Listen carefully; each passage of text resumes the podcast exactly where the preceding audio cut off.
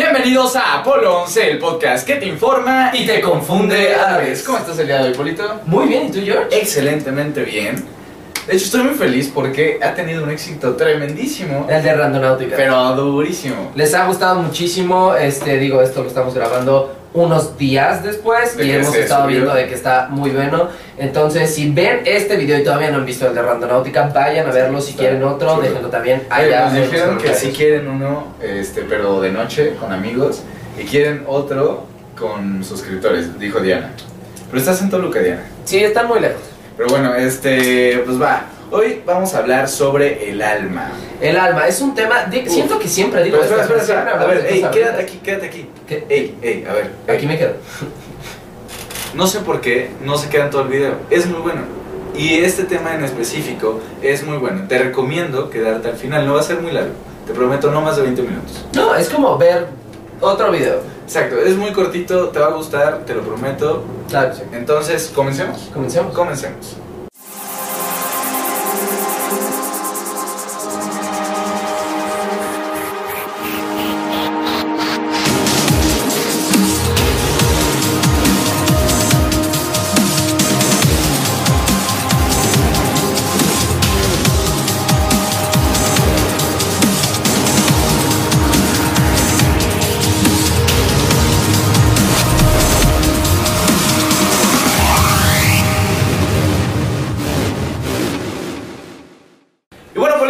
Comencemos con el podcast del día de hoy. ¿Qué es el alma? ¿Qué cosa más Extraña, No pero que todo el mundo sabe, no sé. Estoy muy emocionado por este tema porque habíamos pensado en este tema hace muchísimo. Estaba en nuestro calendario Claro. y lo habíamos estado como pospuesto, pospuesto. Hasta el día de hoy que dije, a ver, vamos a ver qué realmente es el alma. Nos pusimos a estudiar qué es el alma.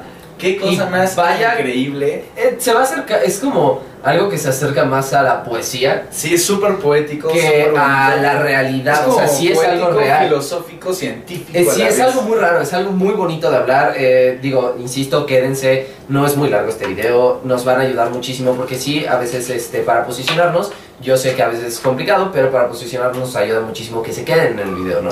Exactamente, pero bueno, vamos a empezar. ¿De dónde viene el alma? Polito? Bueno. sí, en síntesis, alma. en síntesis, la palabra alma. el alma, la palabra alma, alma viene del latín que se refiere a una entidad inmaterial que poseen los seres vivos. Esto se refiere, es una entidad, entidad inmaterial, o sea que no es, no es tangible, tal cual. Exacto, nunca han dicho, mira, un alma, dos almas, ¿no? Exactamente, y solo lo poseen los seres vivos específicamente. En sí, eh, vamos más a la etimología de anima en el latín, que es anima, que viene de animados, y es eh, movimiento propio. Se refiere, el alma, básicamente, es la capacidad de moverte solo, ¿no?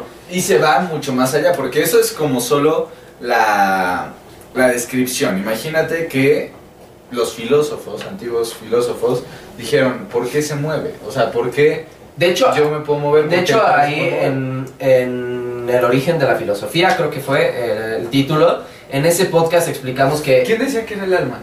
Ah, estaban buscando. el alma. Estaban buscando el alma, estaban buscando de qué estaba compuesto el, alma. El arge. Eh, bueno, y es esto que da la vida a todo. Entonces se supone que el alma es lo que nos da el ser, ¿sabes? El ser yo es el alma. ¿Por qué? Porque si no fuera yo, solo sería un cúmulo de Un- partículas, este, carbono. O un pedazo de piedra o un cúmulo de materiales. El alma es lo que hace, es la propiedad del ser vivo, es en seres vivos. Eh, digamos, Aristóteles decía que el alma es incorpórea y es la esencia de los seres vivos. O sea, lo mismo que acabamos de decir, pero pues más bonito porque lo dijo Aristóteles. Se refiere a la identidad. O sea, se supone que el alma es lo que nos da la capacidad de tener una identidad como seres. O sea, nos, dif- nos básicamente la capacidad de tener identidad nos diferencia de una piedra. Exacto. Porque la piedra no puede tener una identidad propia. O no sabemos. O no sabemos, nunca hemos visto una piedra que tenga hay, identidad. hay un mundo de piedras con identidad. Exacto. pero bueno, no importa. La cosa es, ahora, el existencialismo. Vamos, como van, vamos subiendo primero, eh, pues, ¿qué es? El término. Después Aristóteles, ahora vamos con los existencialistas, que dan un término, se metieron como al tema del alma pero no tiene nada que ver con, o sea, sí. O sea, pero es un poco más lógico. Estaban intentando explicar Recordemos ¿Por qué el habría existencialismo, almas, no? El existencialismo es la búsqueda de qué pasa después de la muerte, ¿no? Exacto. Esa paz que te da saber qué va a pasar. Entonces, esta rama existencialista dice que hay eh, un todo con dos aspectos, material e inmaterial. Todo lo inmaterial es parte del alma. Y yo creo que esto es algo, por, por eso lo metimos ahorita en la investigación y en el podcast, de hablar de lo inmaterial y de lo material, porque hay que expresar eso muy importante. Es algo complicado de entender, pero se supone que, o sea, como les hemos dicho, un humano no puede conocer algo que no sea humano, porque somos humanos. Pero es algo así de lo que habla el existencialismo, específicamente con la nada. Si se van al podcast existencialismo, ahí hablamos muchísimo de eso, pero básicamente lo que se refiere a la nada es lo que no conocemos. Eh, Y si de la nada no puedes hablar de la nada porque no es nada. Y, y cuando dices nada ya es algo. Exacto. Pero el problema es que para eso sería como la comparación que yo le podría dar a lo inmaterial, porque no conocemos algo inmaterial. Pero a la vez nada lo no es algo. experimentamos. Es como el software.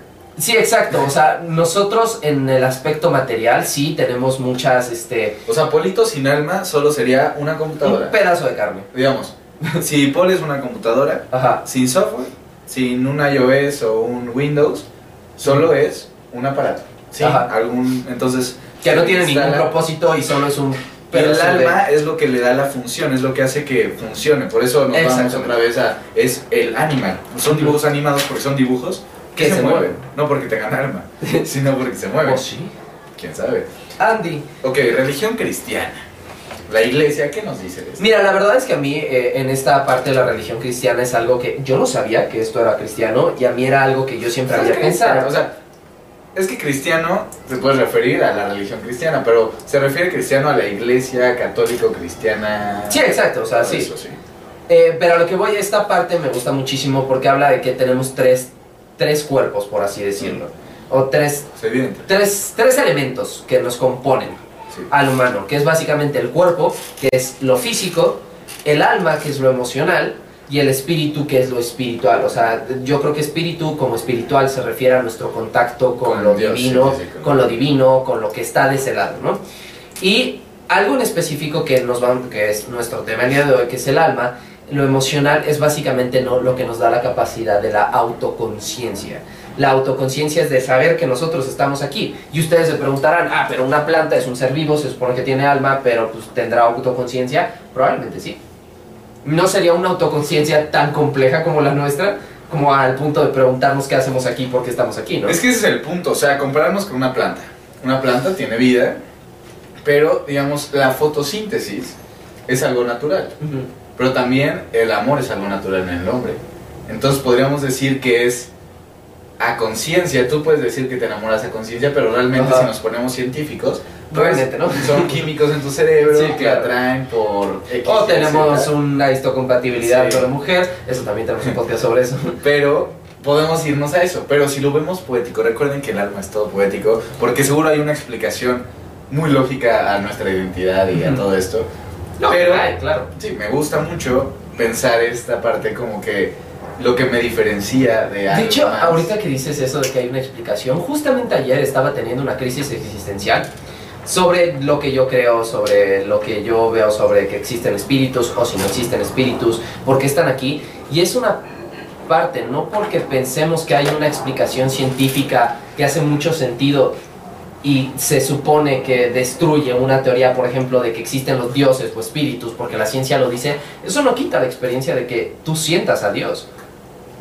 Y es algo que yo me Es estaba preguntando. Es algo que me estaba preguntando ayer. O sea, yo soy una persona que siempre se está cuestionando ese tipo de cosas. Las cosas que creo hoy en día. Porque- que tenemos en Supra. Eh, sí, pero hoy en día creo cosas que me hacen lógica, que me hacen clic en la vida, ¿no? Ya no es como de, ah, sí, es súper lógico que hay un Dios que me esté ayudando, ¿no? Que no es Ahora me lo pregunto. No es lógico, pero es lo que le decía ayer a mi hermano, que Es totalmente irracional, aunque es irracional, queremos- pero se siente y es muy real. O sea, cuando Sí. tú sientes la sensación de que realmente hay un Dios o un espíritu o lo que quieras y lo sientes, es como, es que es real. Pero ahí también podríamos, o sea, yo soy cristiano, yo he sentido a Dios, siento a Dios y, ¿sabes? Creo que tengo esa comunicación. Pero si nos vamos a una explicación, o sea, también podría darle una explicación a que el psique del ser humano es tan cabrón y puede mover tantos químicos que si tú realmente crees en algo, los químicos de tu cerebro te van a hacer pero es que hay algo muy creepy. Este, digo, esto. O sea, ¿por qué los monjes budistas se pueden eh, caminar sobre llamas y no sentir? ¿Por qué? Porque controlan tanto eso. que es- pueden estar meses sin comer. Pueden controlar tanto esa psique que pueden decir, sabes que no lo necesito. Como. Bob Esponja. Y no, No lo y no lo necesitan. Pero lo que voy, eh, eh, justamente que estabas diciendo esto, hay unos, hay experimentos que dices es que, ok, hay mucha ciencia de por medio, pero cuando ves estos experimentos dices, creo que la ciencia no está explicando todo y Es no que- lo canceló del todo. Hicieron una cosa que se llama el, el casco de Dios, Ujú. que es básicamente un casco que empieza a estimular tu electromagnetismo cerebral Ajá.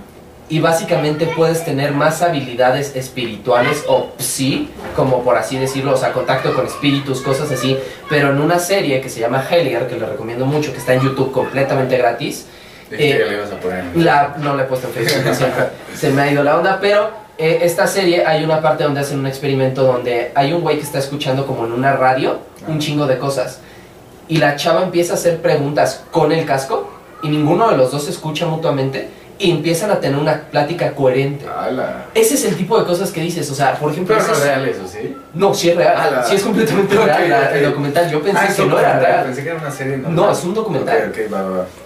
Pues ah, mira, bueno, pero vamos a la regresando a, lo que... Sí, o sea, regresando a la ciencia, básicamente, digo, aquí, ¿Qué nos dice que somos? O sea, básicamente somos la actividad del carbono y algunas proteínas hasta que morimos. O sea, básicamente el proceso biológico de oxidación y bla, bla, bla. Es que es lo que somos, pero no nos, no nos basta. Tú, persona que no está viendo. Si yo te digo, tu existencia se resume a que eres un conjunto de carbono, proteínas, partículas que dan vida, vida entre comillas, porque también la vida es ish, que te dan este proceso, que eres un germen más en este planeta que solo se quiere reproducir y si estás vivo solo por el hecho de la especie, para continuar tu especie. Yo no estaría feliz con eso, o sea... Yo no soy feliz con eso. no, claro O sea, no. es lo que además Entonces, hace lógica de, pues sí, sí es así, pero no es lo único que hay. Desde, ¿no? una- desde un punto existencialista, buscas algo más. Buscas algo que te dé una paz mental en lo que, ok, yo soy más que eso. Yo soy más Yo creo que ahí entra la pirámide de Maslow, o sea, que el humano no se puede quedar en eso, en lo Sí, biológico. Las necesidades van más allá. Ahora, eh, Digo, aquí también, eh, aquí ah, yo quise poner que también la ciencia a veces hace, eh, dice alma, pueden encontrar a veces que ciertas eh, papeles, o sea, como papers, que se le llama, científicos, van a encontrar la palabra alma, pero como un sinónimo poético de la mente. eso está, es bien, es bien bonito. Y eso es algo justamente, por eso quería meter esto aquí, el es la, la, mente. Es lo que y es piensas. justamente a lo que voy. todos los conceptos. La única ciencia actualmente que se le puede llamar que está estudiando el alma, o sea, la esencia de las personas, o sea, la mente. o sea, la mente, que en teoría, pues como lo estábamos diciendo, el alma tiene que ver con la mente, Ajá. es la neurociencia. Y básicamente sí, se han descubierto un montón de cosas. Y se han descubierto que, por ejemplo, la glándula pineal, se supone que es la glándula de Dios, Ajá. porque genera ciertos químicos que es muchas veces lo que hace a las personas tener meditaciones súper acá, de que ven cosas súper específicas o de donde vienen las habilidades sí, porque han visto y Los han hecho... sueños y todo eso. Eh, exacto. Y en específico han hecho pruebas, por ejemplo, con gente que hace magia Ajá. y les ponen un, o sea, como algo que va ubicando que pasa en su cerebro y normalmente cuando la gente hace magia, no sé por qué se activa la glándula pineal, Es que es algo fantástico que no puedes creer. O sea, que no es si yo- tangible, es como algo Si yo de inmaterial. repente hago como. Ajá. Es como, güey, ¿cómo hiciste eso? O sea, entonces le buscas un significado a que hay magia y hay más allá. Entonces también la magia puede partir de esto. Pero ahora, ustedes dirán, bueno, pero no me han dicho realmente qué es el alma. Y ahora va, ya te dimos la explicación científica, la explicación filosófica, eh, la explicación religiosa. Ahora vamos a todo esto conjunto, pero algo más científico. O sea, Y aquí ¿qué la verdad... la ciencia de todo esto? Exacto, y aquí la verdad se los vamos a leer porque quien lo escribió, el artículo que encontramos, lo explicó tan bien. Este es un artículo que se los voy a dejar aquí abajo en la descripción. eh, se llama, está en Psychology Today y es del doctor Robert, Robert Lanza. Lanza. Y bueno, lo que les quiero leer es uno de los últimos párrafos que dice así. Es importante destacar que esto tiene uno. Están hablando del alma y de cómo hay una no lucha porque nadie está luchando. con Pero eso. cómo está esta ¿Cómo lo explica la ciencia? la ciencia y que algunos eh, que explican la espiritualidad lo explican de otra manera. Pero los, los científicos han llegado a un punto que ya no pueden explicar y empezó la bio... Por aquí estaba, bio, bio, bio, algo. Que es esta nueva parte... ¿Dónde está? Bio, bio, bio. Biocentrismo. Biocentrismo. El biocentrismo es una nueva rama que quiere dar explicación a todo esto. O sea, del todo. Exacto. Entonces, ok, empiezo a ver. Es importante destacar que esto tiene una relación directa con la cuestión de que si los humanos y otras criaturas vivientes tienen alma. Como señaló Kant hace más de 200 años, todo lo que experimentamos, incluidos los colores, sensaciones y objetos que percibimos, no son más que representaciones en nuestra mente, o sea, conceptos. No existe realmente un color verde, sino nosotros lo llamamos color Y verde. realmente el verde que vemos solo está aquí adentro, no está el verde ahí. O Sí, sea, es, como es- tú lo ves, es no luz, existe. es luz y cómo lo percibe tu ojo. Entonces, son conceptos que hemos generado, ¿no? Entonces son representaciones en nuestra mente. El espacio y el tiempo son simplemente las herramientas de la mente para ponerlo todo junto. Como hemos explicado, el tiempo sí hay una... Pero sí, no deja de ser un concepto. Por más que el tiempo haya ayudado a la ciencia a generar todo lo que hay hoy en día, damos No es algo de que el tiempo no existe. tampoco. No existe. Es un concepto para generar un... Una medida. Sí. Entonces el espacio y el tiempo son simplemente las herramientas de la mente para ponerlo todo junto. Ahora, para la diversión de los idealistas, los científicos están empezando débilmente a reconocer que estas reglas hacen posible la existencia misma. De hecho, los experimentos anteriores sugieren que los objetos solo existen con propiedades reales, si se observan. Los resultados eh, no, son, no solo desafían nuestra intuición clásica, sino que sugieren que una parte de la mente, el alma, es inmortal y existe fuera del espacio y tiempo. Entonces, esta parte de nuestra mente la ponen en el alma como entre guiones, entre paréntesis, y dan esta explicación a algo que se lo retribuyen a la mente, pero realmente podemos saber qué es el alma. Y aquí arriba este, hablaba del experimento de la rendija. Consideramos el famoso experimento de la do- doble rendija que ya lo explicamos, creo que en la temporada pasada. Sí, creo que fue la temporada pasada. en- Este- Creo que fue en el gato de Schrödinger o en la Sí, teoría de no, cuerdas. el No, gato de. Schrödinger, seguramente. Consideramos el experimento de la rendija es este, bueno, ahorita se los voy a explicar. Cuando ves una partícula atravesar los agujeros y se comporta como una bala, pasando a través de la rendija a la otra, pero si nadie observa la partícula, exhibe un comportamiento de una onda y puede pasar a través de ambas rendijas al mismo tiempo. Esto y otros experimentos nos dicen que las partículas no observadas existen solo como olas de probabilidad, como, demostró el gran Pre- premio Nobel Max Born en 1929.